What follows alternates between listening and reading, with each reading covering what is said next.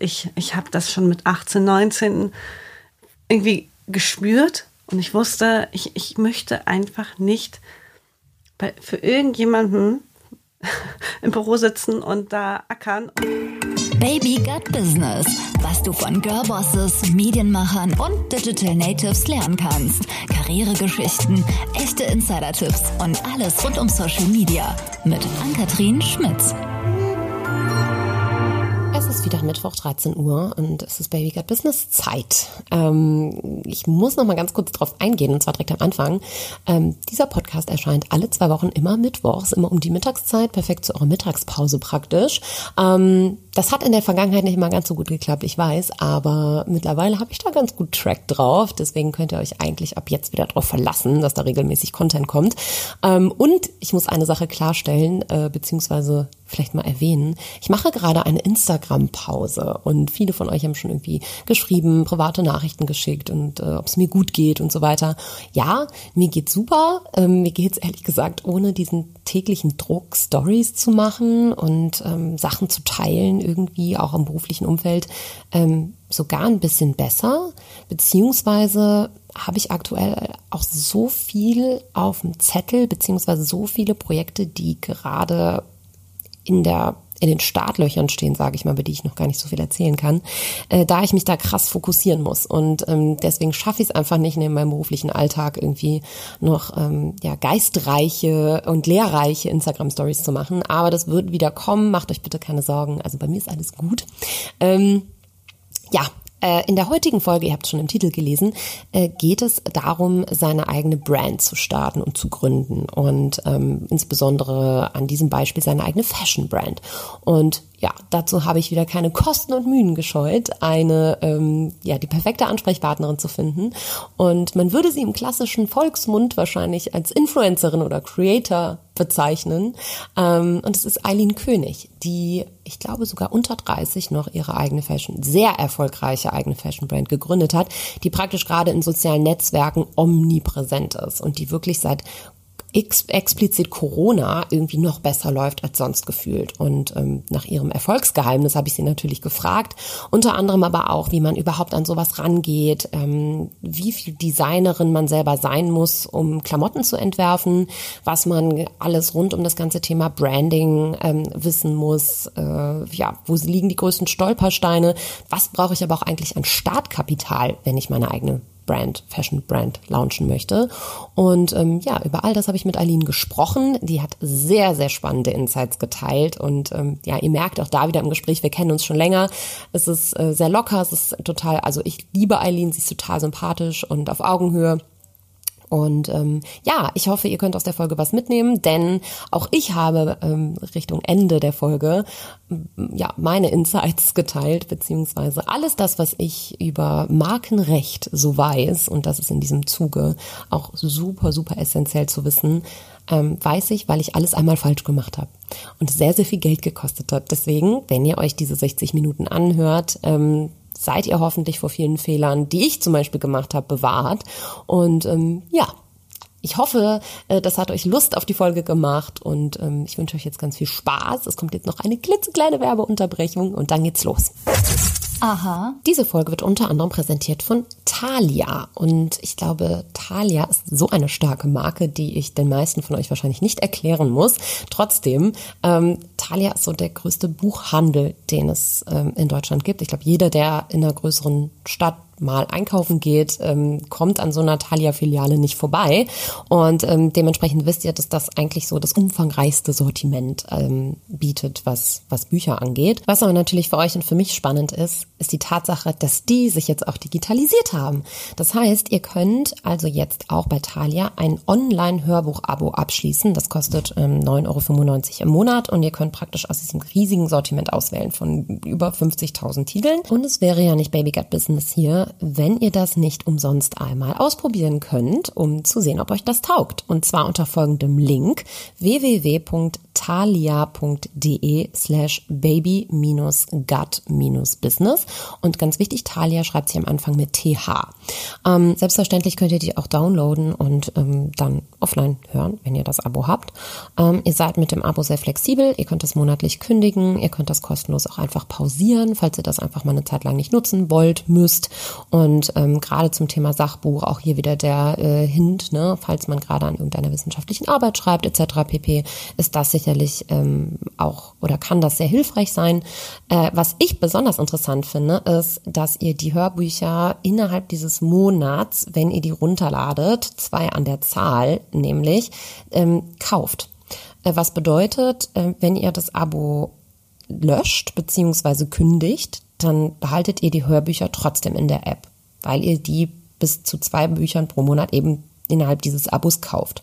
Und ähm, das ist ziemlich einzigartig aktuell im Vergleich zur Konkurrenz, sage ich mal. Und ähm, ja, also wie gesagt, wer das mal ausprobieren möchte, www.thalia.de slash baby-gut-business. Aline, wo kommst du denn gerade her eigentlich? Aus meinem Büro. Das ist fünf Minuten von hier entfernt. Jetzt muss man dazu sagen. Oder meinst ähm, du meinen Urlaub? Nee, also du, Urlaub war ja letzte Woche.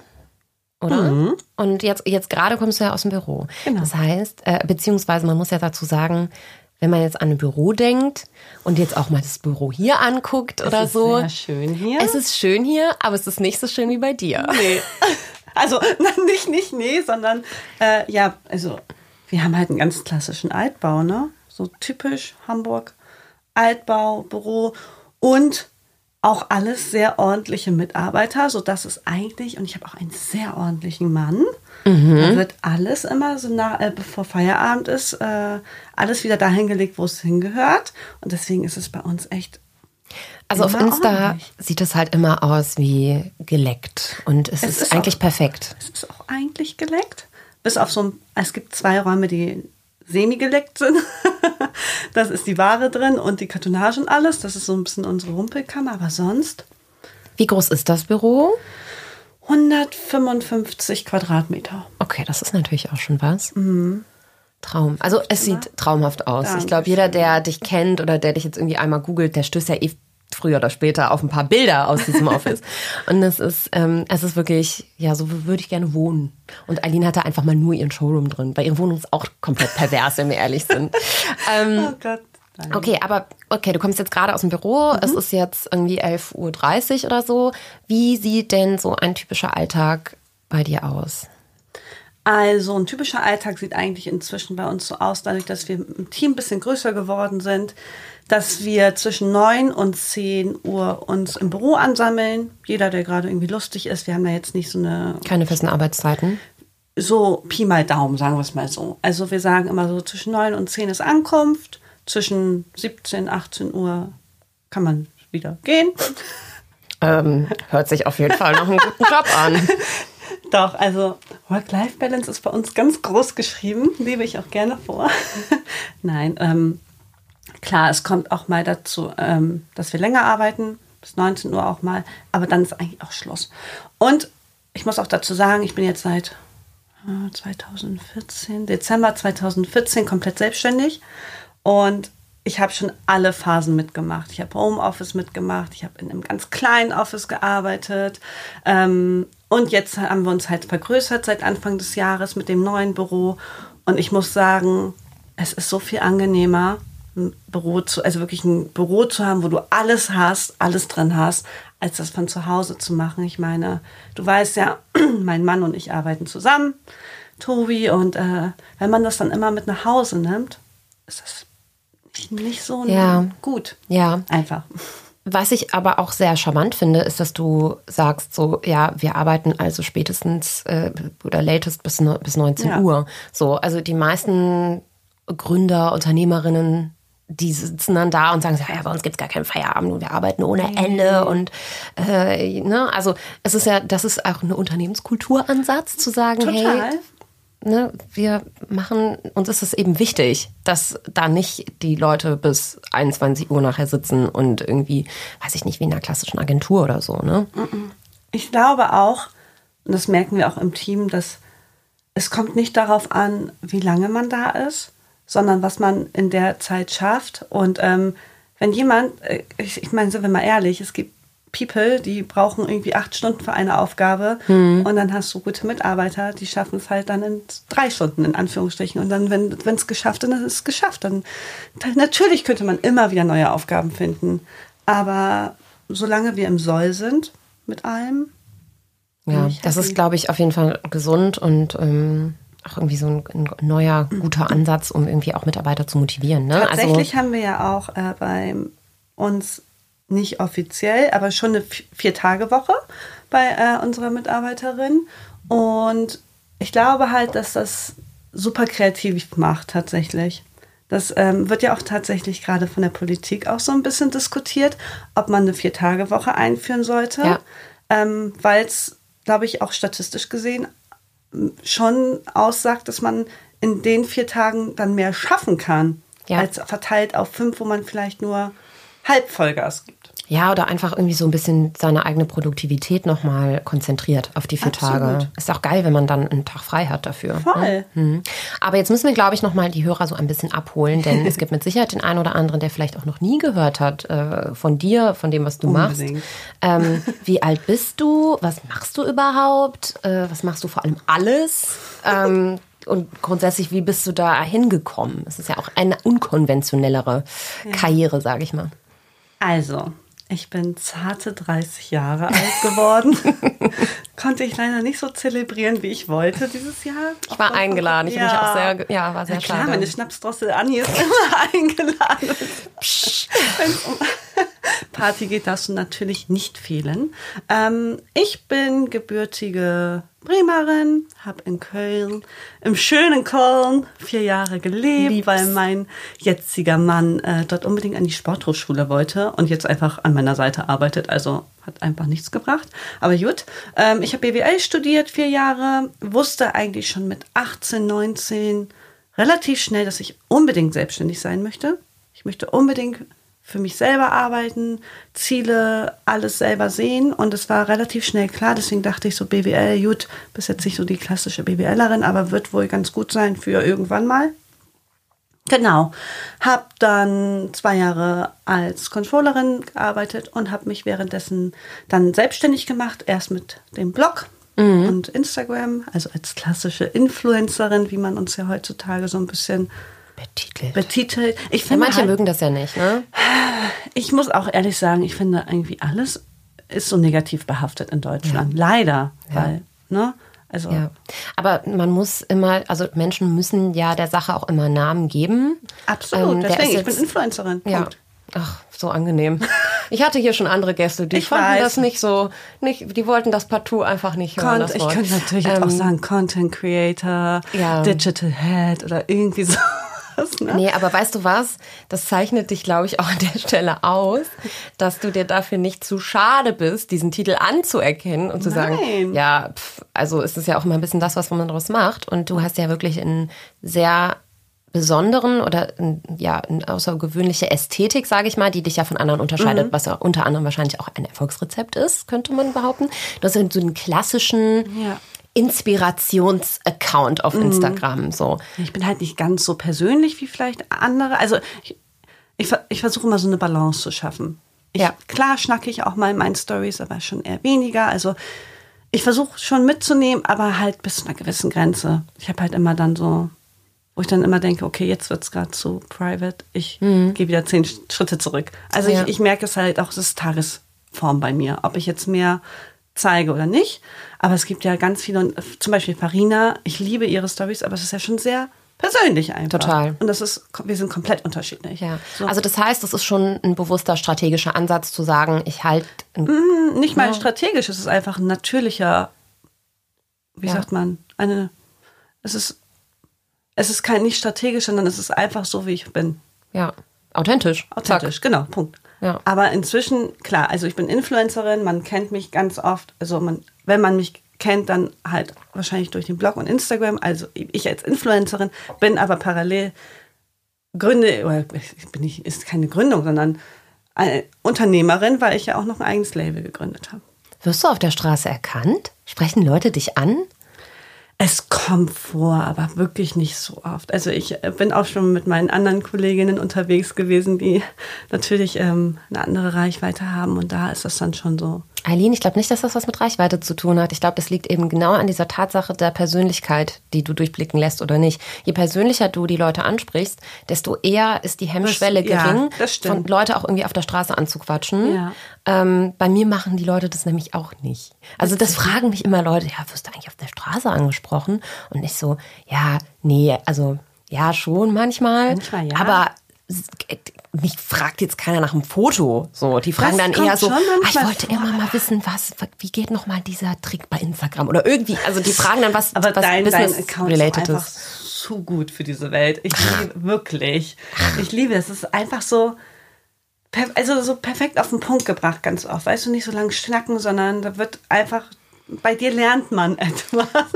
Ja, und Das bei dir äh, sieht man die geilsten und schönsten Klamotten und den tollsten Schmuck und ähm, das schönste Leben. Ist es wirklich so perfekt? Also ich habe manchmal das Gefühl, Ich bitte dich. Nein, also ich würde schon behaupten, ich bin von Grund auf, sage ich auch schon seitdem ich klein bin, ich bin ein Glückskind. Und ich glaube, dass man Positives auch anziehen kann, aufgrund von Ausstrahlung oder was man innerlich auch glaubt und na, nicht beweisen möchte, sondern einfach, was man schaffen möchte. Aber natürlich ist es nicht immer so, wie man auf Instagram das sieht. Also auch Tobi und ich streiten uns öfter. Ich bin. Halbtürkin, mein Gott. Da ist. Temperament vorprogrammiert. Aber inzwischen, wir sind seit zwölf Jahren zusammen, seit zwei Jahren verheiratet. Wir arbeiten zusammen seit drei Jahren. Also da muss ich direkt nachfragen, wie fu- funktioniert das gut? Weil sehr gut. Also unsere Mitarbeiter lachen manchmal schon so ein bisschen, weil wir uns immer 24-7 eigentlich piesacken. Aber ich glaube, das ist auch die, das Rezept. Also, dass wir immer so, so ein bisschen Sticheleien, so als wenn es noch am ersten Tag wäre, weißt du, so, wo man sich so gegenseitig piesackt.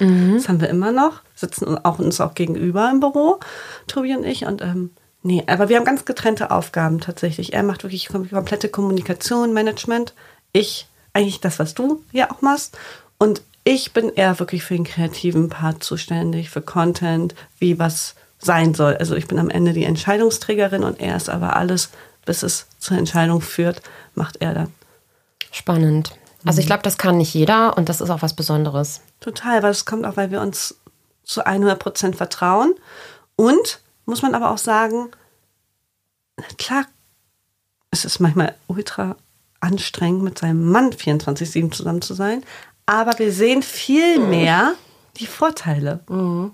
Also wenn es dann mal so einen doofen Tag gibt, dann denken wir so, okay, aber wir könnten jetzt theoretisch sagen, wir fliegen morgen nach Malotze und arbeiten eine Woche von dort aus, weil wir selbstständig sind. Ja, das ist halt den Traumleben auch so ein bisschen an der Stelle. Genau, Ne? und das versuchen wir uns immer, immer wieder irgendwie hervorzurufen, dass das halt wirklich ein Riesenvorteil ist. Selbst, ich bin 30, wir sind verheiratet, you never know. Nein, ich bin nicht schwanger.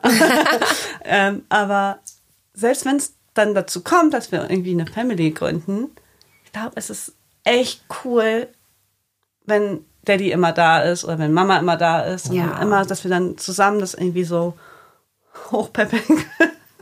Das kriegt ihr mit Sicherheit sehr gut hin, denn ihr habt ja ähm, auch schon einiges geschafft. Mit Ja. 30, wo man sich gut und gerne mal auf die imaginäre Schulter klopfen kann. Ähm, das heißt, ich muss nochmal zurückgehen. Ähm, Blog und Instagram waren ja lange Zeit so Hauptverdienstquellen, sag ich Absolut. mal. Ich glaube, wir müssen jetzt den Leuten draußen nicht mehr erklären, wie man damit Geld verdient Nee, und bla bla bla, sondern ähm, das Spannende ist ja, dass du dich dann doch bewusst nochmal dazu entschlossen hast, einen, einen nächsten Step zu gehen Mhm. und hast ein eigenes Fashion-Label gegründet. Wann? 2018. Okay, das heißt, es ist auch erst zwei Zweieinhalb Jahre her. Mhm. Zweieinhalb Jahre her und Heißt wie? bei Eileen König. Wollen ja auch ein bisschen Werbung hier machen. Der dich. Name ist Programm, sagen Nee, und man so. muss wirklich sagen, warum ich dich auch jetzt unter anderem, ja, ich mag, mag dich natürlich auch zwischenmelden. Also ich glaube, die Leute hören schon raus, dass wir uns auch privat treffen. Aber ähm, ich habe das Gefühl, gerade während der Corona-Zeit habt ihr irgendwie noch mal richtig Fahrt aufgenommen. So gefühlt, weil ihr nicht so viel reisen konntet vielleicht. Mutmaße ich mal. Ihr habt euch so krass auf das Label konzentriert und es war praktisch überall. Jeder hatte das auf einmal an. Das war all over the place. Mhm. Das war auf jeder Social Media Plattform irgendwie vertreten. Ähm, die allergrößten Blogger und Influencer aus Deutschland, die man so kennt, haben das auf einmal getragen. Mhm. Ähm, und nicht, weil ihr das denen aufgezwungen mhm. habt, glaube ich, sondern weil sie es einfach, also ich habe ja selber bei euch dann auch mal einen Cardigan letztens bestellt so süß, und so. Ja. ja. klar, Support ist kein Mord, ne? ähm, und auf einmal war das irgendwie überall. Ja, also das ist eine sehr spannende ähm, Story gewesen, einfach weil Corona, klar, wir mögen es alle nicht, sind wir mal ehrlich, aber es war de facto für uns ganz positiv, weil wir einfach wirklich mal Zeit hatten, den kompletten Fokus auf das Label zu haben. Also wir lassen ja in Italien produzieren. Wir sollten eigentlich im April unsere Sommerkollektion launchen. Dann kam Shutdown in Italien und wir dachten so, Mist. Also wir hatten dann eine Verzögerung von, von drei, vier Wochen mit der neuen Kollektion. Und in der Zeit dachte ich nur so, hm, was machst du, was machst du, was machst du? Und dann habe ich einfach jeden Tag ein neues Piece von der neuen Sommerkollektion gedroppt. Mhm. Ich wollte eigentlich ursprünglich alles an einem Tag so wie eine riesen, wie ein Lounge. Ballon platzen lassen. So. Und dann dachte ich so, nee, jetzt haben wir noch drei, vier Wochen Verspätung. Was machst du jetzt? Irgendwie willst du ja auch die Leute bei Laune halten. Alle waren zu Hause.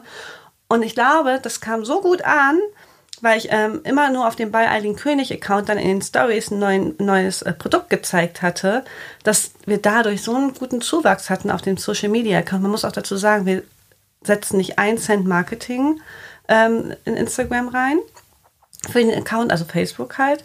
Organisch. alles organisch, genau. Und die, also meine Mädels sind einfach die besten, muss man ganz ehrlich sagen. Also. Machst du den Account selber? Ja. Cool. Komplett. Ähm, das heißt, ich muss es mal so fazitmäßig an der Stelle schon zusammenfassen, weil ich glaube, das ist super spannend für alle, die irgendwie ja. eine Brand da draußen haben, ähm, beziehungsweise die selber vielleicht irgendwie eine Persönlichkeit mhm. des öffentlichen Lebens sind. Das heißt, du hast dann sehr strategisch doch entschieden, dass du die neuen Teile und diese großen Neuigkeiten, beziehungsweise die einzelnen ja. Sachen auch immer erst auf dem ähm, Brand-Account zeigst. Absolut.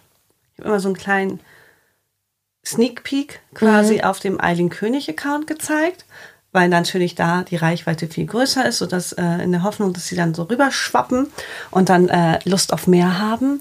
Und ja, es hat echt super gut funktioniert. Und dann kamen noch meine liebsten Mädels, beziehungsweise die sind alle so supportive bei mir. Ich weiß auch nicht, irgendwie freue ich mich da so sehr drüber. Ja, und dann. Äh, Vielleicht sind wir 2020 doch im Female Empowerment wirklich angekommen.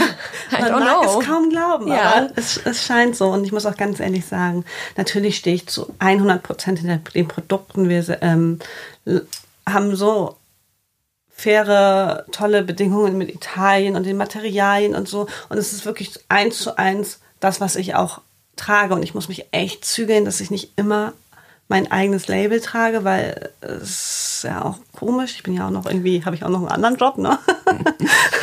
Aber ähm, was ich sagen wollte ist, dass es trotzdem natürlich nicht ohne den Support von den Mädels, den besagten Mädels, ja auch zum Beispiel Farina ja auch und Lena, Caro. Sprich andere Leonie, Influencerinnen, ja. Exakt, die, ähm, das, das merkt man natürlich schon dass cool. dann so eine Welle kommt. Finde ich super.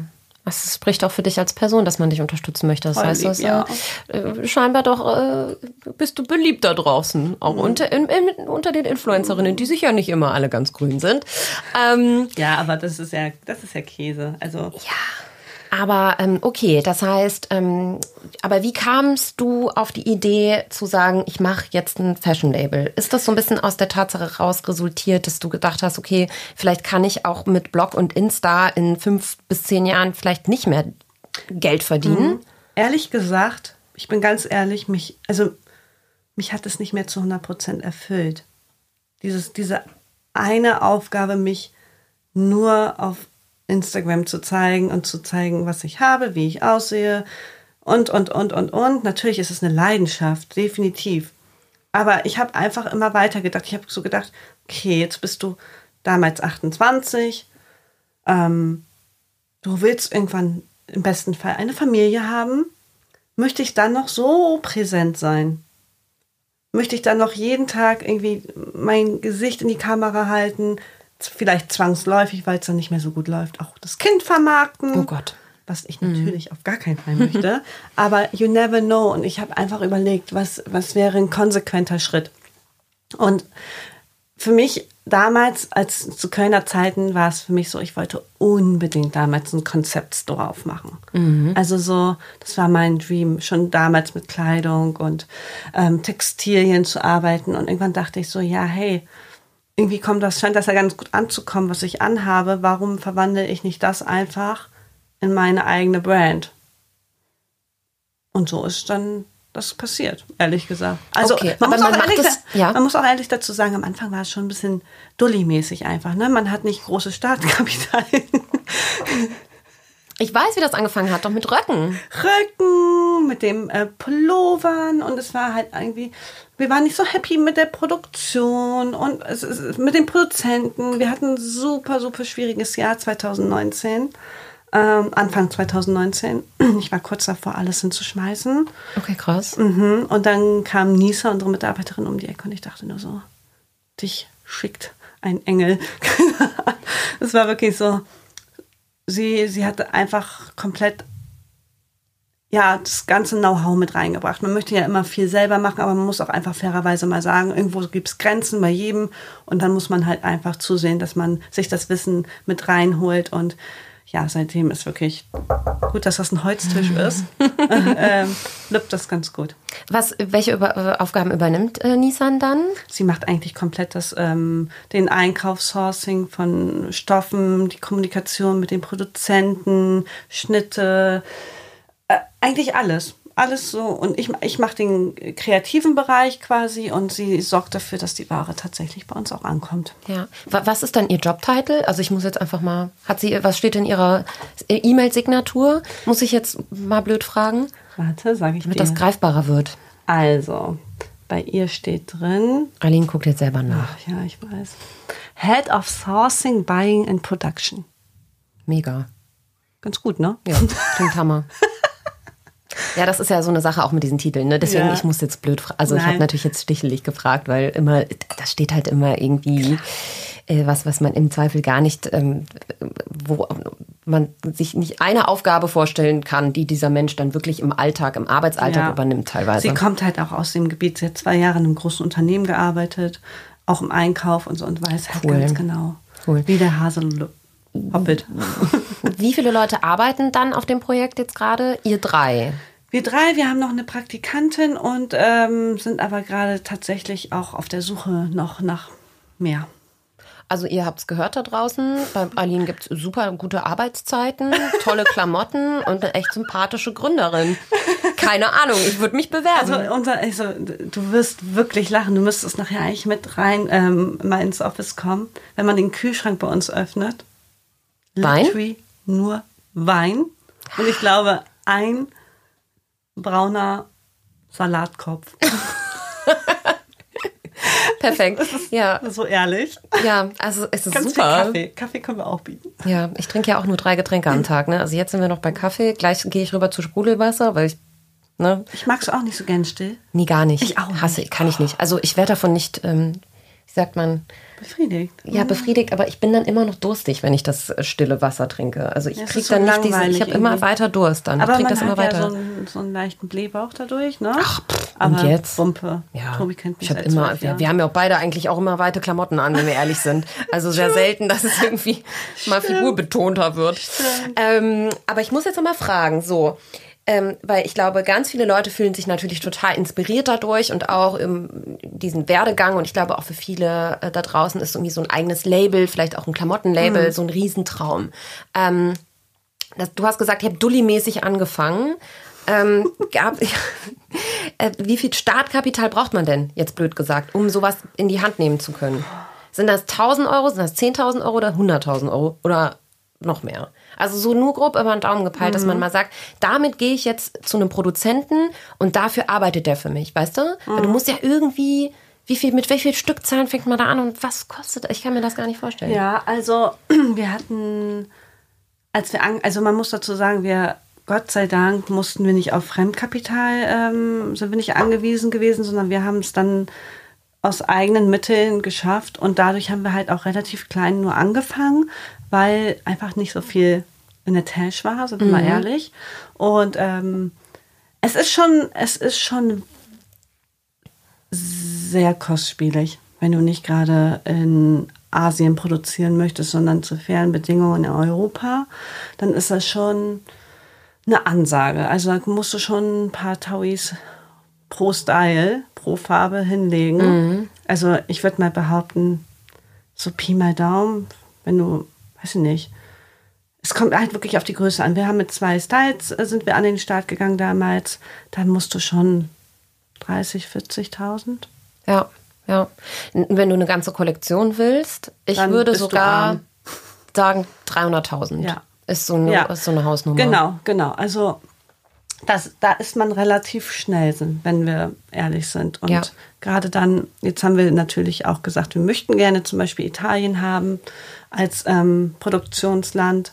Das ist, da, deswegen sind unsere Preise natürlich auch nicht die vergleichbar mit anderen großen Ketten. Also wir haben natürlich auch nicht so eine krasse Abnahmemenge. Oftmals ist es immer noch die Mindestabnahmemenge, weil wir uns natürlich auch nicht trauen und auch nicht die Lagerfläche haben, um jetzt, sag ich mal, pro Style irgendwie äh, mehrere tausend äh, Stücke da irgendwie äh, rumfliegen zu haben, sondern es ist halt einfach noch ein kleines Unternehmen. Nochmal ganz kurz eine winzig kleine, kurze Werbeunterbrechung. Und ähm, treue Baby Gut Business Podcast-Hörer wird es jetzt nicht überraschen an der Stelle. Es geht um Readly.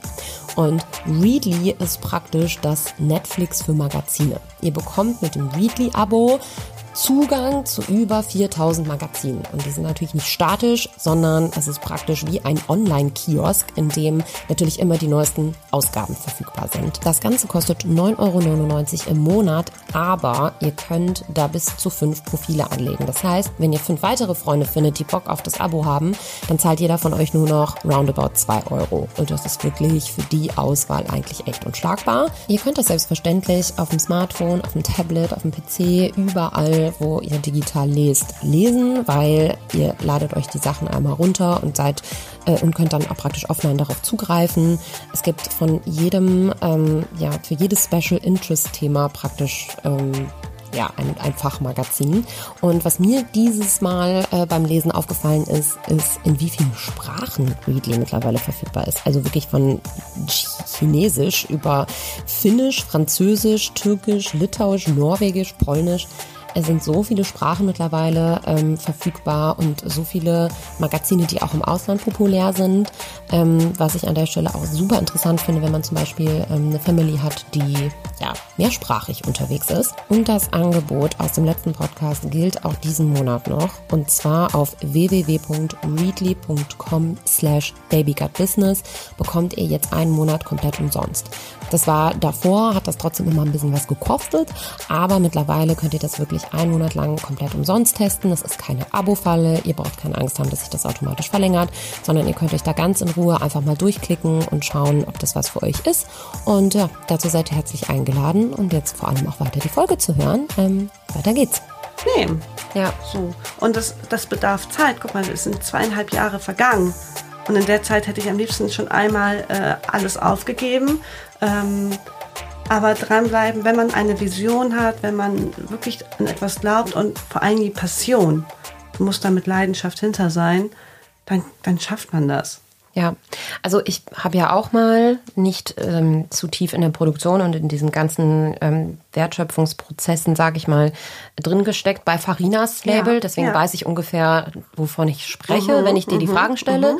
Ähm, aber das muss man, glaube ich, auch immer betonen, weil die Leute auch teilweise zu uns kamen, meinten so, äh, ja, aber für ähm, nicht mal Seide ähm, Ja, ja. dann so einen Preis aufzurufen, das kommt halt einfach daher, dass man eben, wie gesagt, diese super kleinen Mengen abnimmt. Mhm. Und wenn du H&M und Zara bist, dann äh, nehmen die pro Stück, weiß ich nicht, 500.000 ab, ja, oder noch mehr. ganz andere Und dann kostet ein EK-Stück oder also EK gleich Einkaufspreis, kostet dann unter einem Euro oder so. Und die können das dann natürlich für 15 Euro und da bedenke die Marge auch an der Stelle ähm, weiter Ja, verscherbeln. Produktionsland auch, ne? Also, ja, ich, ich bin halt, ich bin ganz ehrlich.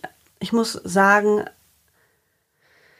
ich beschäftige mich auch erst seitdem natürlich mit diesen Sachen. Aber muss ein Kleidungsstück quasi einmal um die Welt fliegen, um dann für 19,95 Euro bei dir im Kleiderschrank zu hängen, damit du es zweimal anziehst? Nee. Aber ich muss mir da ja selbst an die eigene Nase fassen. Also ich liebe ja auch Mango, Klamotten Ich auch, und aber so ich gucke und tatsächlich ins Label, weil die haben ja auch Produktionsstätten in Spanien zum Beispiel. Stimmt. Und kommen die haben ja auch noch eine Premium-Selektion oder eine, was weiß ich, eine Conscious Collection oder sowas. Und da, ich versuche wirklich, ich, ich bin nicht zu 100% frei, aber ich versuche zumindest reinzugucken, woher das Produkt kommt. Ja, und vielleicht grundsätzlich einfach weniger zu konsumieren. Und wenn man sich so deinen Stil anguckt, ist das für mich unter anderem ein, eine Inspirationsquelle mit, ähm, mit qualitativ hochwertigeren Teilen, ähm, die praktisch alle untereinander funktionieren, Mhm. jeden Tag irgendwie eine neue Kombi zu machen. Also es sieht nie gleich aus, was du anhast, aber es ist immer ein Stil und es ist irgendwie gefühlt jedes Farbwelt. Teil ja, aber jedes Teil passt zusammen und dadurch entsteht auch weniger dieser Trend zu, zum Überkonsum Mhm. und diesem, ich brauche jetzt das neueste Teil, ähm, weil, ne, also na klar kann man immer irgendwie mal was Verrücktes irgendwie damit kombinieren. Ja. Man soll jetzt auch, um Gottes Willen, ich will den Konsum jetzt nicht total verteufeln, dafür bin ich selber, glaube ich, auch kein Ja. gutes Beispiel. Aber ähm, das finde ich ist eine tolle, tolles Mindset zu sagen, so A, gucke ich ins Label, B, ist das eine Frage, die ich mir stelle, ob das Kleidungsstück diesen Weg gehen Ja. muss. Und vielleicht kaufe ich dann doch nicht drei Mango-Kleider, sondern eins bei Eileen König, weil das ist zeitlos. Das kann ich irgendwie fünf Jahre anziehen, zehn Jahre. Ähm, und eben nicht so den Rüschen Blumen Titzi Fitzi, nur weil es irgendwie gerade auf Insta Ja. ganz gut aus, Ja. an jemandem aussah, Ja. weißt du? Also bei mir war es auch tatsächlich ein Prozess. Also ich, sind wir mal ehrlich, mein Konsum war auch noch vor zwei, drei Jahren echt miserabel. Also ich habe auch gefühlt jede Trendtasche mitgenommen. Hauptsache sie ist trendy und Hauptsache ganz pink und keine Ahnung, so Neonfarben. Da bin ich komplett von weg in den letzten ein, zwei Jahren. Aber es ist ein Prozess und ähm, wir, wir versuchen auch bei dem Label zum Beispiel ähm, immer Sachen zu kreieren, die langlebig sind und die auch untereinander super zu kombinieren sind.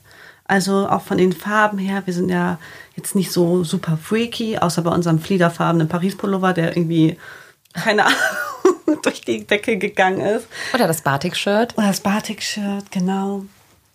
Genau, aber so sonst, ja, also alles mit gesundem Maß, glaube ich. Ja. Ist das was, worauf ihr denn von Anfang an geachtet habt? Also, dass in Europa produziert wird? Wir waren ja zuerst in der Türkei. Also die ersten Produkte waren in der Türkei und zählt ja nicht als Europa, ähm, wenn man mal ganz, ganz fair ist. Aber es war zumindest das Ziel. Und mit, den, mit Nisa kam dann auch die Quelle nach Italien. Und ähm, das war für mich, ich dachte eigentlich, es wäre ganz, ganz, ganz, ganz weit weg am Anfang, weil Italien ja so als das Textilland gilt, ähm, wenn es um Produktion geht. Und ich dachte, das, das, das ist so weit entfernt von Gut und Bösen, das werden wir niemals realisieren können. Aber wir haben es hingekriegt und ähm, da bin ich auch echt happy drüber. Gibt es irgendwas, was du gerne vorher gewusst hättest? Weil du hast jetzt schon durchblicken lassen, dass du mal mehrmals auch gedacht hast, so ich schmeiß den Laden vielleicht dann doch wieder hin.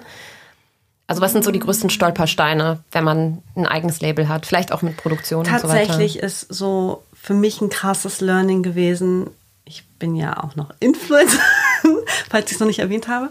Und ähm, da liegt ja alles in meiner Hand. Da hat man maximal ein, zwei Zwischenkommunikationswege mit anderen Agenturen im Zweifel mit einer, oder direkt mit der Brand und dann ist das Ding im Kasten.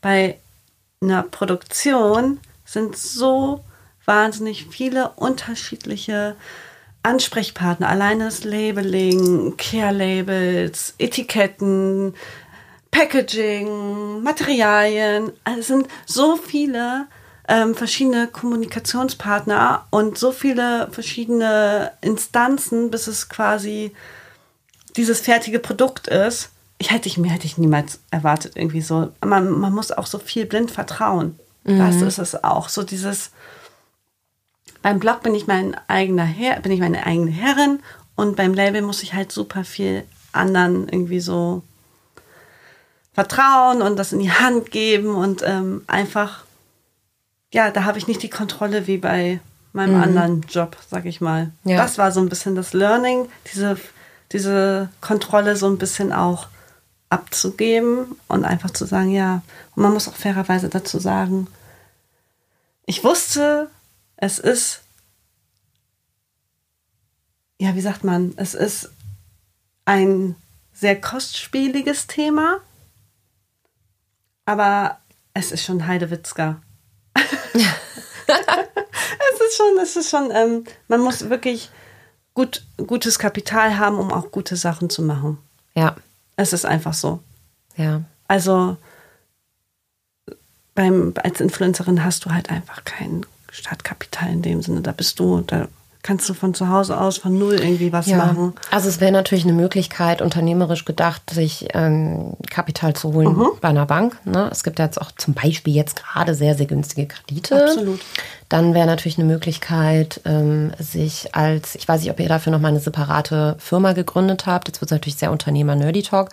Ähm, aber mit der Firma, genau, mit der GmbH kannst du ja auch einen Gründerzuschuss Mhm. beantragen. Ja, also für alle, die sich irgendwie dafür jetzt irgendwie oder die jetzt nach diesem Podcast denken, okay, da- das war der Arschtritt, den ich gebraucht habe, um mein eigenes Label zu starten, ähm, kann man mit, wenn man ein, man muss natürlich einen Businessplan schreiben und der muss dementsprechend auch Absolut. sauber sein, kann man zu Vaterstaat gehen und bis zu 2500 Euro im Monat Gründerstartkapital äh, beantragen. Das bekommt man dann für sechs Monate. Das muss man auch nicht zurückzahlen.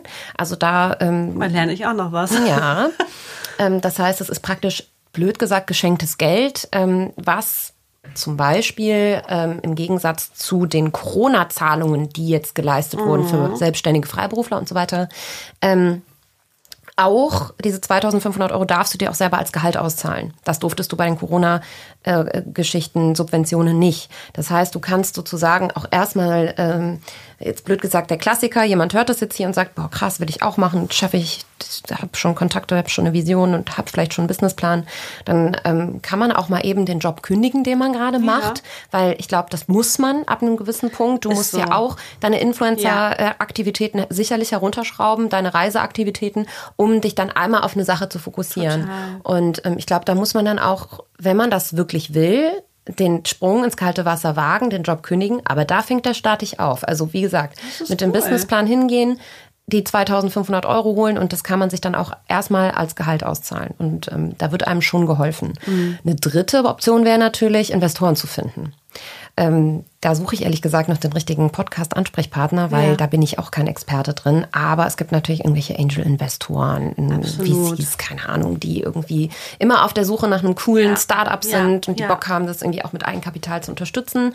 Und ähm, also das wären so drei Ideen von mir jetzt mal blöd reingeworfen, wie man sowas halt irgendwie auch Total. am Anfang stemmen kann. Ja. Weil ich bin ja immer Team, ey, mach dein eigenes Ding, probier es halt einfach. Ich finde es auch super. Ich kann es auch einfach. Wie gesagt, ich, ich habe das schon mit 18, 19 irgendwie gespürt und ich wusste, ich, ich möchte einfach nicht bei, für irgendjemanden im Büro sitzen und da ackern und dann für den Traum von jemand anderem genau, arbeiten. Genau. Ja. Das ist so.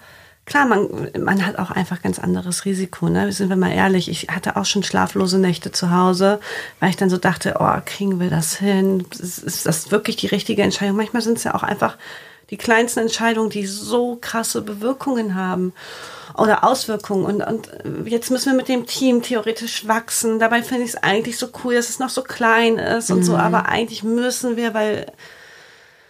Und das ist ja immer wieder neue Verantwortung.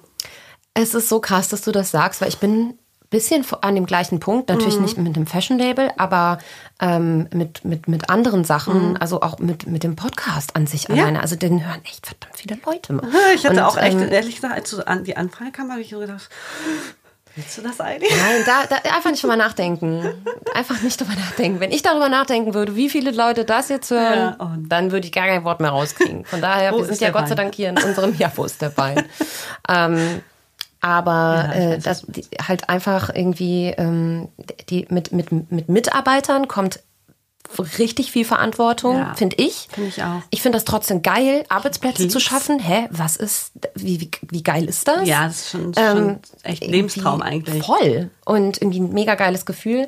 Aber ich habe auch immer Angst, ähm, wenn was ein bisschen oder ein bisschen Angst, wenn was Mhm. wächst. Weil ich mir immer so denke, oh, ich mag das ja schon ganz gerne. ich, Komfortzone wieder zu verlassen. Ne? Man hat Ja. sich gerade so eingependelt, finde ich. ich finde, das nimmt, das, es nimmt halt de facto auch ein großes Stück Flexibilität. Also du kannst dann halt nicht mal eben mehr sagen, oh, ich fliege jetzt noch drei, äh, drei Wochen nach Bolivien oder ich habe immer noch im Hinterkopf irgendwie drei Weil die Monate mal ins Ausland zu gehen und so. gestört aussah. Ja, aber ich will mir das halt auch bewahren. Und das geht Aber nicht, das wenn ich ein Team mit zehn Leuten habe so, und nachher der Naja, einzige du kannst Entscheidungsträger ein bin. Teamleader haben. Also du kannst dein Team ja so aufbauen, dass Ja. du theoretisch von überall aus trotzdem noch die Kontrolle hast, aber ähm, einfach ein Teamlead hast. Ja, ja, ja. Ist, ja. Also das ist ja, sind wir mal ehrlich, also die anderen machen es ja auch nicht anders. Also es ist ja auch nicht so, dass nur wenn, also wir, klar, wir müssen wachsen, aber deswegen werde ich ja jetzt nicht mehr reisen. Mhm. Wir wir reisen eh schon viel weniger, ist ja klar. Dadurch, dass man ganz andere, wie sagt man, Aufgaben natürlich jetzt auch im Alltag hat. Aber es ist ja trotzdem noch das große Ziel, dass, dass man trotzdem noch verreisen kann, trotzdem noch selbstständig auch theoretisch von Timbuktu aus arbeiten kann. Also Ja. das, Ja. ich glaube, es ist eine Sache der Organisation. Auf jeden Fall. Und da, da hinzukommen, das wird nochmal knackig auf jeden Fall. Aber ich, wo ein Wille, da ist ein Weg, definitiv. Absolut. Aber ich muss jetzt noch mal ein bisschen zurück zum Fashion Label gehen. Ähm, wie beschreib mal den Weg von der Idee zu einem Kollektionsteil in deinem Kopf bis hin zum Spiegel-Selfie auf Instagram, wenn es gelauncht wird. Also wie viel Zeit vergeht dazwischen? Und beschreib mal kurz so den Also wir haben jetzt gerade die, die komplette Herbst-Winter-Kollektion bei uns. Die wird in, schätze ich, also offiziell ist Launch, beziehungsweise nicht Launch Day, aber die Ware wird ausgeliefert angeblich Ende August. We will see. Nein, aber ähm, bis dahin, also wir sind seit Anfang des Jahres halt an Herbst-Winter dran. Also roundabout, denke ich mal, so, wenn es gut läuft, vier bis sechs, sieben Monate von der ersten Idee bis dass es äh, wirklich finalisiert ist. Mhm, Und das ist schon relativ kurz. Also natürlich gibt es bei, bei großen Fashion Labels sind die Zyklen ganz anders. Da hast du ein bis anderthalb Jahre Vorausplanung. Aber das wollen wir nicht. Das finden wir nicht nachhaltig, weil wir sind jetzt nicht so krass trendbasiert, aber trotzdem ähm, äh, möchte ich ja das tragen, worauf, also was ich in dem Moment gerade fühle. Und das kann ich nicht irgendwie eineinhalb Jahre vorher fühlen. Also sind wir mal ehrlich.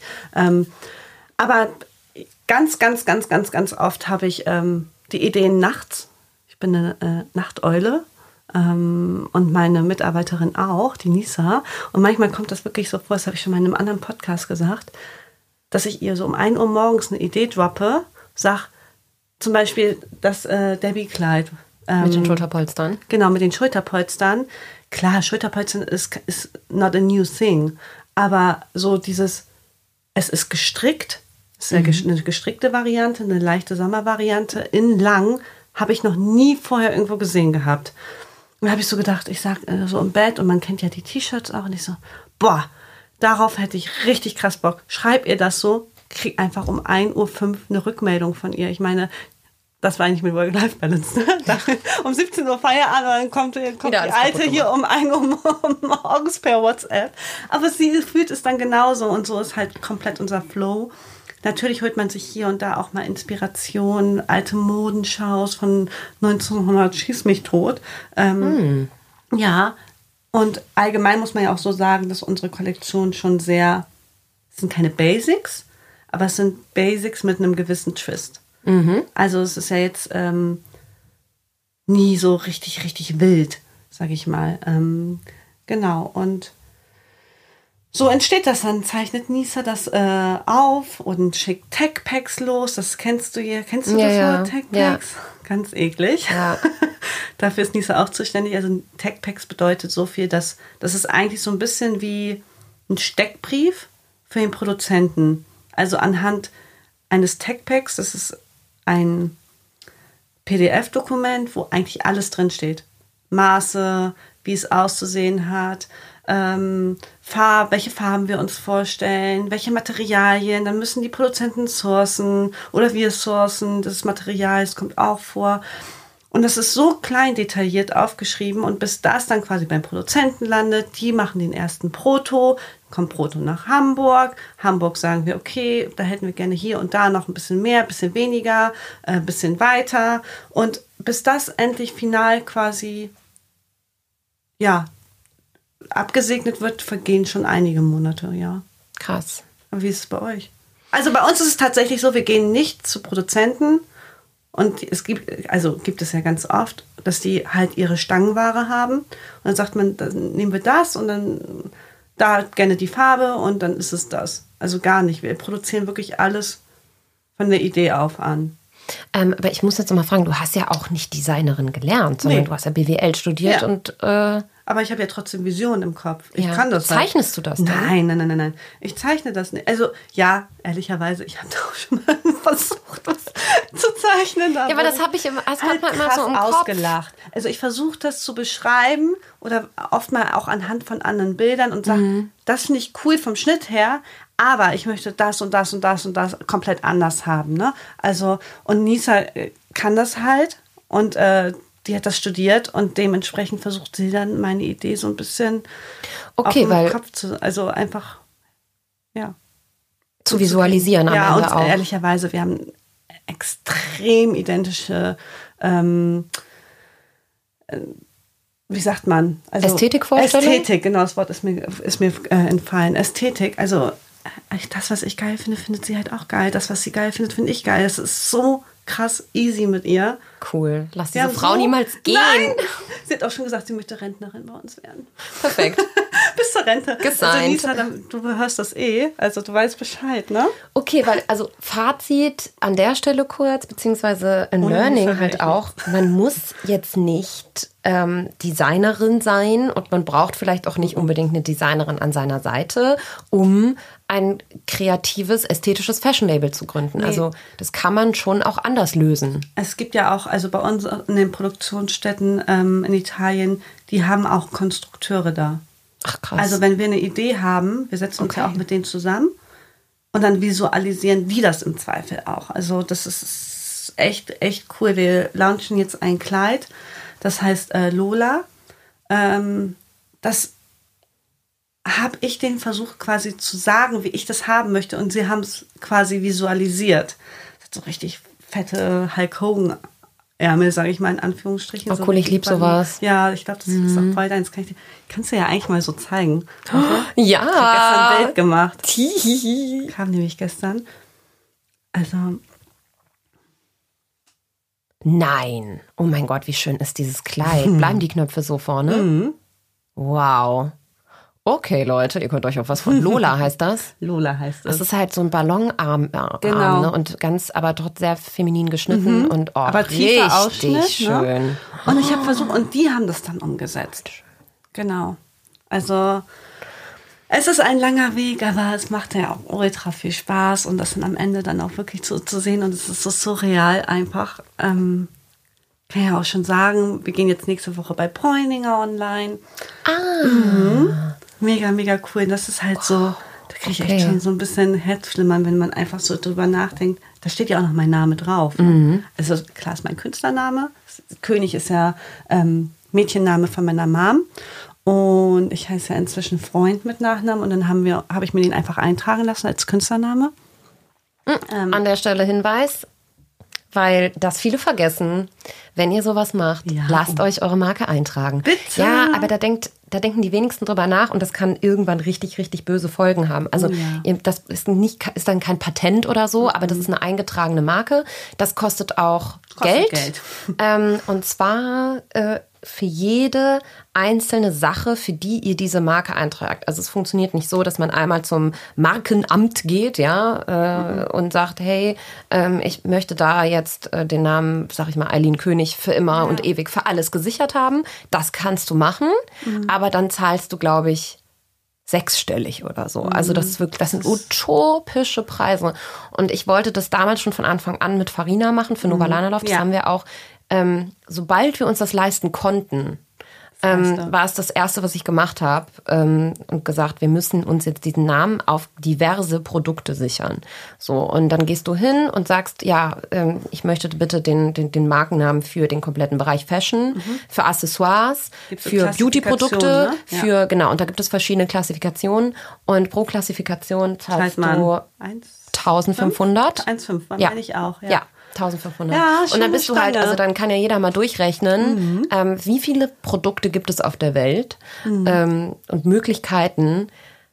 Also sich das, das omnipräsente ähm, Schon. Recht dazu sichern, das kann sich fast keiner leisten. Ne? Nee. Aber ich kann nur empfehlen, sobald ihr ein bisschen Kohle habt, dann ähm, da könnte man auch den Gründerzuschuss für benutzen, zum Beispiel vom Staat Stimmt. unter anderem.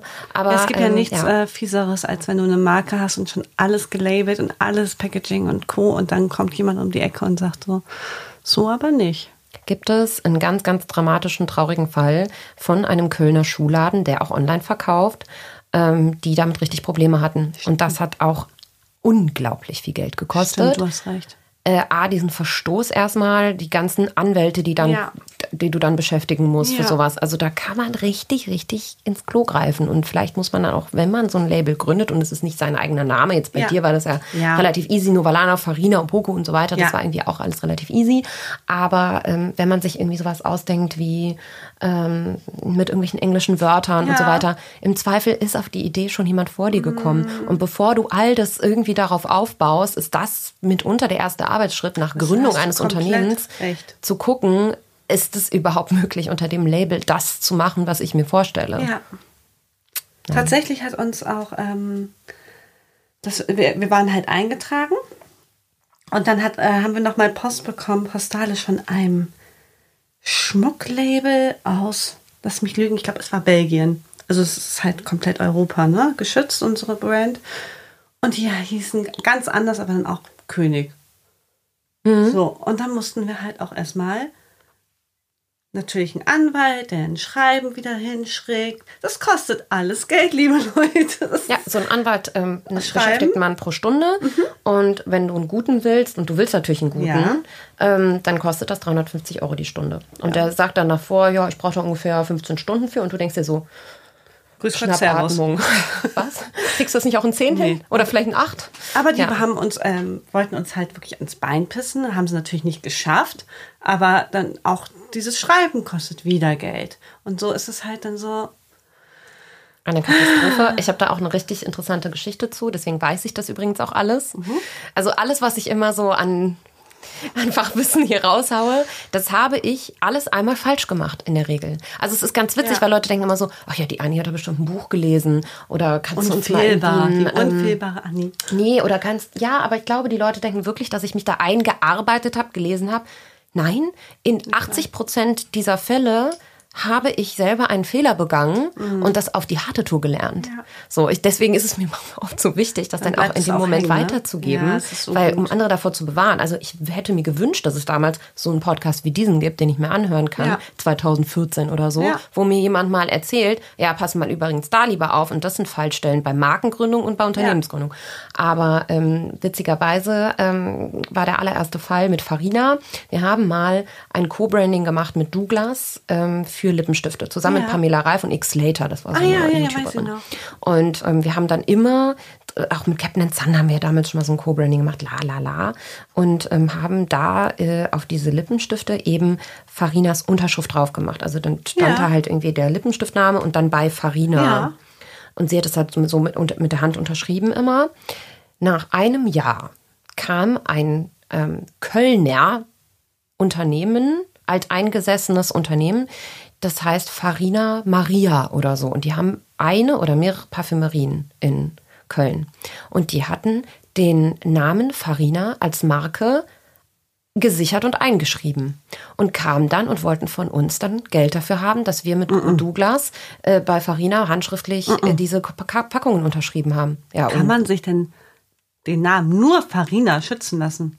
Scheinbar, Eileen, denn sie hatten es im Bereich sie Beauty eingetragen. Ja, also ich habe das dann natürlich sofort ähm, zu Douglas geschickt, weil wir in dem Moment dann da raus waren, ja, Gott sei klar. Dank. Ähm, Und äh, die haben dann das alles prüfen lassen mit ihren äh, natürlich großen Anwälten und ihrem viel längeren Atem, auch finanziell, den wir gehabt hätten. Ja, sowas kann deinen Kopf abschlagen. Ja, hätten Mhm. wäre das was gewesen, was wir selber gemacht hätten, ein eigenes Beauty-Label oder so, dann wäre das damit gestorben.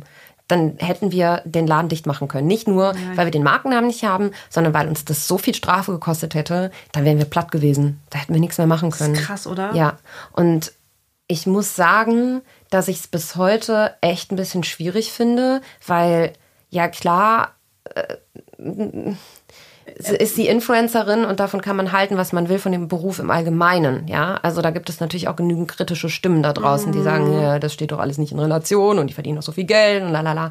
Ja, aber so viel Geld verdient man dann am Ende nicht, dass man, weiß ich nicht, einen Schaden von 300, 500.000 Euro irgendwie äh, mal eben so überlebt. Das geht nicht, schafft man nicht. So und dementsprechend äh, fand ich das schon sehr schwierig, dass da kaum eine Einigung, also sie waren sehr unkooperativ, sagen wir so. Und ähm, weil wir haben gesagt, ey, ja, äh, natürlich, auch Unwissenheit schützt vor Strafe nicht, aber, ähm, Aber es ist ihre fucking Unterschrift. ja, also es war schon echt Weißt du, so, schwierig. wo ich so denke, okay, wenn du irgendwie ein bestimmtes Logo, äh, Farina und dann, keine Ahnung. Ja, pass auf, das ging ja dann weiter. Also es stand ja, also unser Logo ursprünglich, und das hat, glaube ich, nie einer mitbekommen. Das ist jetzt voll der Insider-Talk hier. Mhm.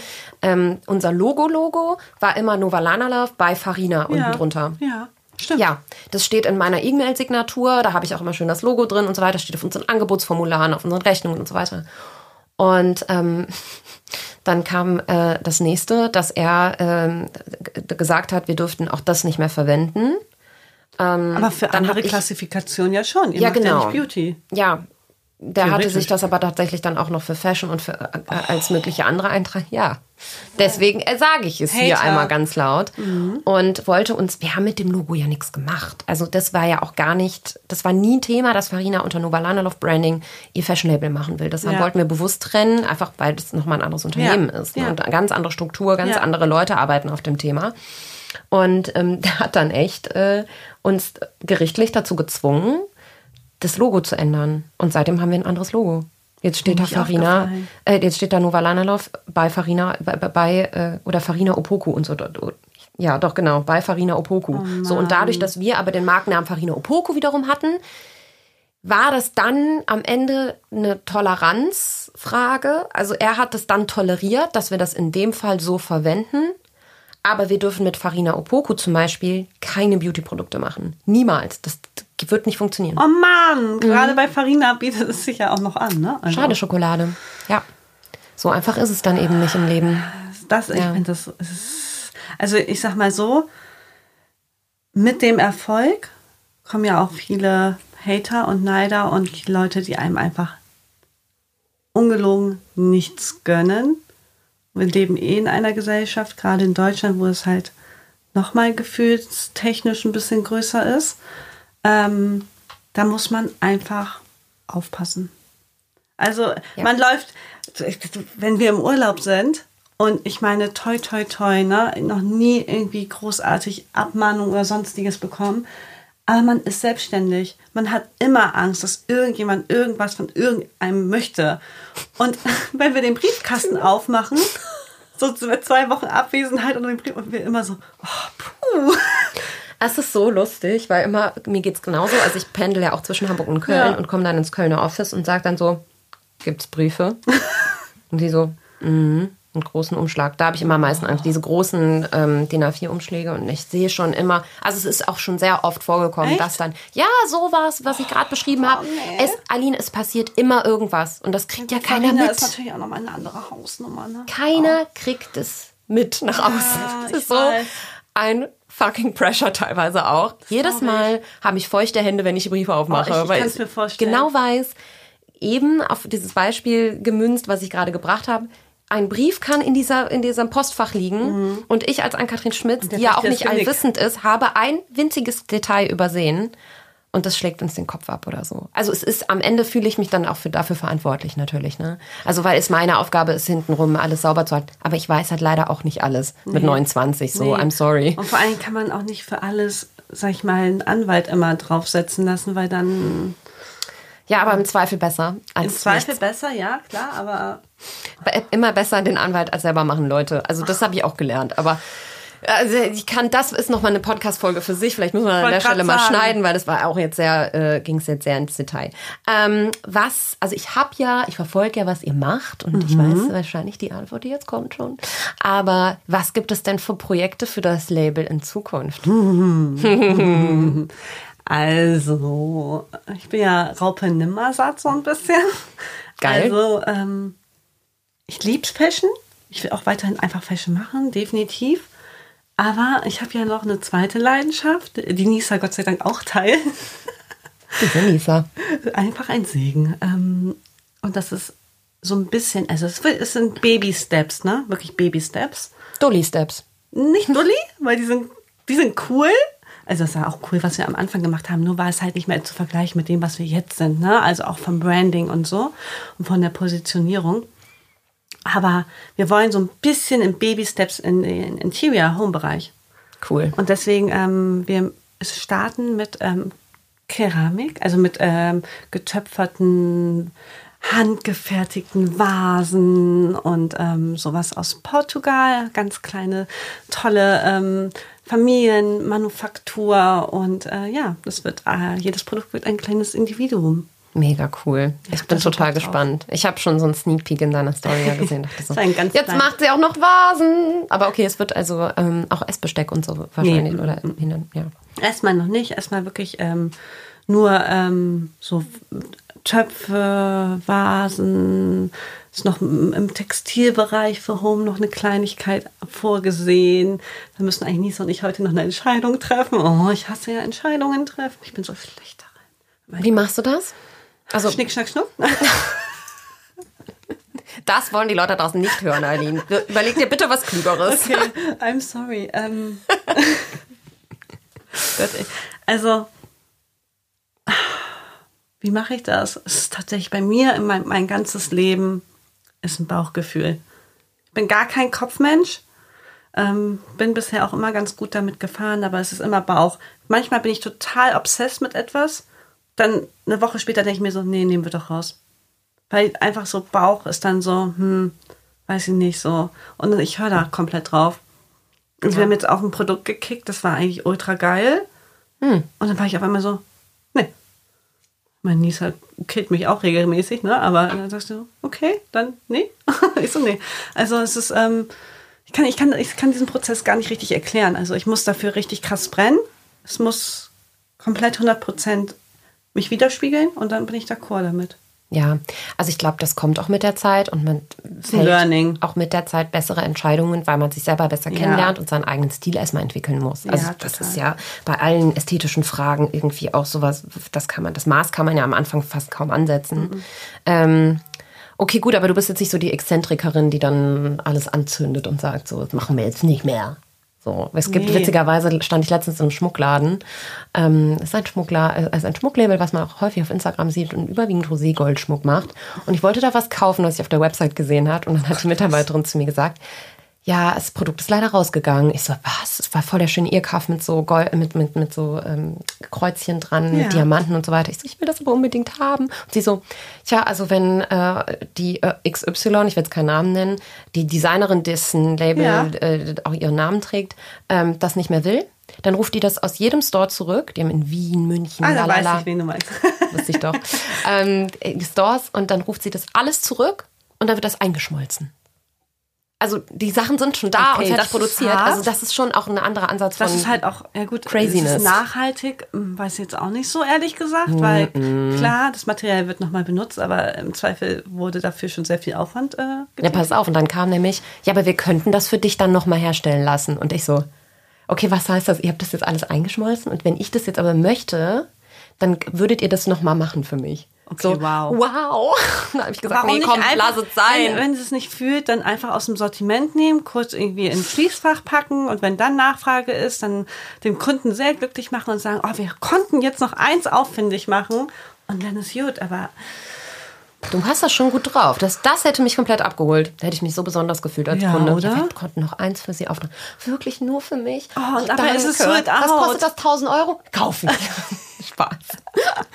aber ja, wer kennt's nicht? Ähm, ich muss aber noch mal, ne, weil du ja auch schon sehr lange im Fashion-Business, im High-End-Fashion-Business bist mhm. und ähm, ich da ja auch schon meine Erfahrungen gemacht habe, ähm, einfach noch mal nachfragen, weil wir ja auch gerade irgendwie so im Umbruch leben, komplett, was mhm. diese Fashion-Branche mhm. angeht. Ähm, findest du sowas wie Fashion-Shows und Fashion-Weeks noch zeitgemäß? Brauchen wir das noch?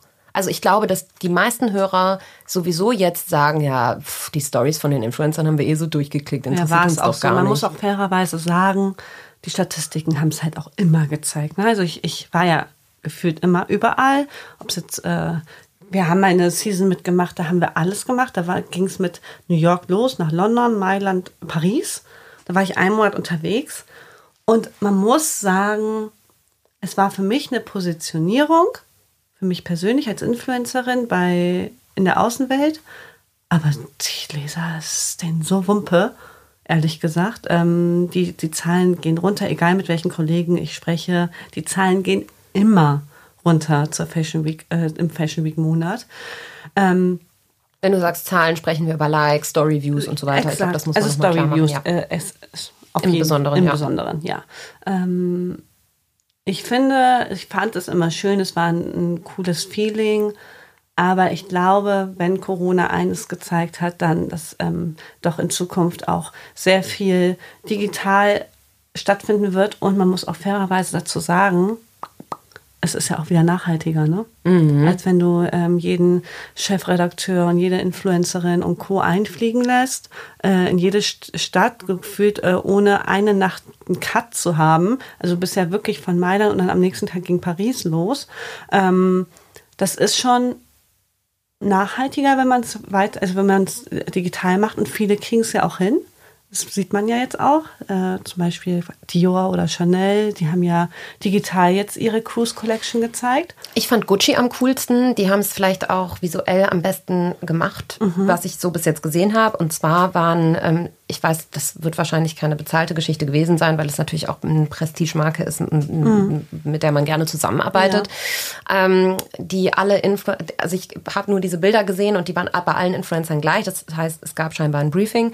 Alle hatten so einen Laptop in der Hand, mhm. das Gucci-Outfit, was sie für die Show ja. getragen hätten, ja. eine fette Sonnenbrille, mhm. aber dann in einem Surrounding so auf der Couch oder im Badezimmer oder so Schon im cool. Garten oder so. Also so in so einer Home-Situation. Mhm. Und das war so dieses Visual, was mhm. alle gepostet haben, was ich sehr, sehr cool fand. Mhm. Also das fand ich schon geil, muss ich sagen. Ich das hat mir auch Bock gemacht, da hätte ich in, ja. in mir die Show vielleicht sogar noch mal reingezogen ja. im digital Ich weiß nicht, ob du sie so. gesehen hast von Jacques Mü, die Show im Kornfeld. Meine Herren.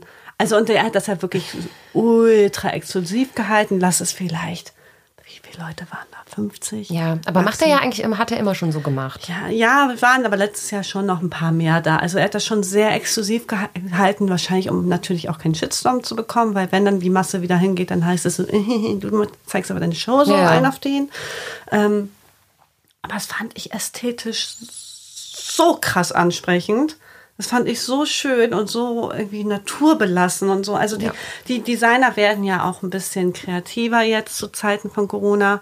Aber um auf deine Frage nochmal zurückzukommen, ich glaube nicht, dass es zwangsläufig notwendig ist, die Fashion, diesen Fashion-Monat Februar und September in der Form fortzuführen, wie er bisher stattgefunden hat. Ja. Ich glaube schon, dass es da Änderungen geben wird.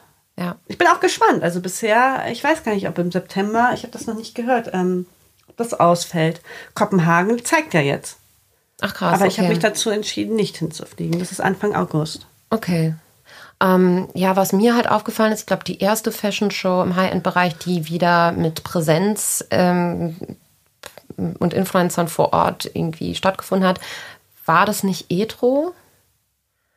Sag ich jetzt recht. mal. So, und da, da war, war, zum Beispiel auch Caro stimmt, und so. Italien, ne? Mhm. Und, und auch da habe ich mich ja so ein bisschen gewundert, weil so jetzt im Vergleich zu Jacques Mü, der ja auch sehr auf Inklusion ist und ja. da hat man auch verschiedene Bodytypes gesehen Absolut, und so weiter. Das war spitze. Und ein bisschen, also in Anführungszeichen für mich, ein Armutszeugnis, who am I to judge, um Gottes Willen, aber ein Armutszeugnis dann wieder, auch gerade im Zuge dieser Black Lives Matters Bewegung und so weiter, gab es dann direkt einen Diet Prada Post. Es waren wieder nur weiße, dünne Influencer, in, bei wurden wieder hingekarrt, also so gefühlt nach dem Motto, es hat sich ja gar nichts verändert. Also die gesamten gesellschaftlichen Ströme, die so die letzten Wochen und Monate stattgefunden Mhm. haben, die ja irgendwie auch so ein bisschen den aufrütteln sollen, Ja, ähm, sind da teilweise da noch gar nicht angekommen. Und sowas wird aber beobachtet und sowas wird ja auch Super, irgendwie auf den Plan gebracht. Ja. Und es wird, äh, wie sagt man, addressed halt mehr oder weniger, ne?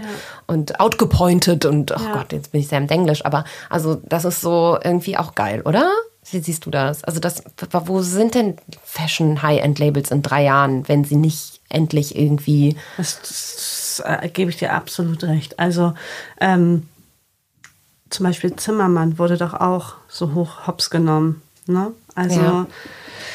ah, super, super, super schwierig. Also ich finde es gut, dass ein Umdenken stattfindet. Ich finde es super, super gut, dass ähm, alles auch ein bisschen kritischer hinterfragt wird.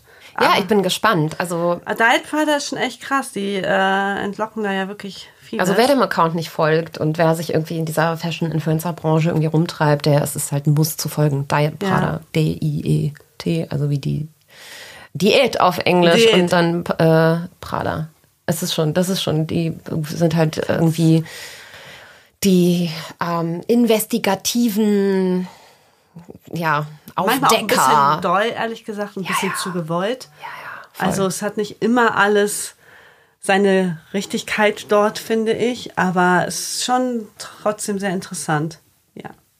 Super spannend, Eileen. Ähm, ich habe eine neue Sache und du bist jetzt die Erste, die das mitmachen muss an der Stelle. Äh, und zwar darfst du oder musst du jetzt, du darfst auch kurz überlegen, eine Frage an den nächsten Gast stellen. Und du kennst ihn. Also ich kann das natürlich nur machen, wenn die Leute sich auch kennen. Aber du musst dir jetzt eine Frage überlegen, die ich jemandem stelle. Zu egal welchem Oh Thema. Gott. Riccardo Simonetti ist der Nächste. I love him. Was möchte ich Ricardo fragen? Vielleicht möchte ich Ricardo fragen, wo er sich selbst in fünf Jahren sieht. Oh, das ist gut. Super. Werde ich ihn für dich fragen. Es bleibt spannend. Und tatsächlich würde mich auch noch interessieren, ähm, seine weibliche und männliche Verteilung auf Instagram. Ja, okay. Ob ihn mehr Geil. Frauen oder mehr Männer folgen. Oh, das ist eine, noch eine bessere Frage. Aline, es hat riesen Spaß gemacht. Ähm, du bist eine ganz tolle Unternehmerin. Oh, danke, Äh, ebenso. Und, ähm, Du bist sehr ja. inspirierend, das ist wirklich so. Auch Tobi äh, hört deine Podcasts sehr, sehr gerne und er ist nicht so, ähm, ja, in dieser Welt. Ich hoffe, dass Tobi auch diese Folge hört, obwohl er Na. dich sehr gut kennt. Vielleicht habe ich hier noch das ein oder andere Geheimnis entlockt. Und ähm, Stimmt. ja, vielleicht können wir ja auch das ein oder andere Mädel oder den ein oder anderen Jungen motivieren, da draußen irgendwie äh, so ein bisschen sein eigenes Ding zu machen und irgendwie. Bitte, Wir brauchen mehr coole Gründer und eine geilere Startup-Szene. Absolut. Ihr habt gehört, es gibt viele Fallstellen, aber man kann es auch als Dullis schaffen. Ich glaube, das ist ein ganz gutes Fazit an der Stelle. Ich liebe dieses Wort so sehr. Das ist hamburgerisch. Ja, Dolina. Das sagen nur Hamburger. Krass. Ich Einmal um Pudding gehört. gehen auch, oder? Das ist nur Bremen. Was? Einmal um Pudding gehen? Ich habe noch nie gehört. Um Was? Block gehen? Nee, was was Ja, das ist das, denn? einmal, äh, ja, so, so spazieren gehen. Nee, Pudding, ich das ist, glaube ich, tatsächlich bremerisch. Jede Stadt ist je- jeck und anders. Lust auf mehr Infos zum Podcast? Hilfreiche Links oder mehr zum heutigen Gesprächspartner? Dann ab auf akaschmitz.com. Daily Updates gibt's bei Instagram unter Baby Got Business. See you next time.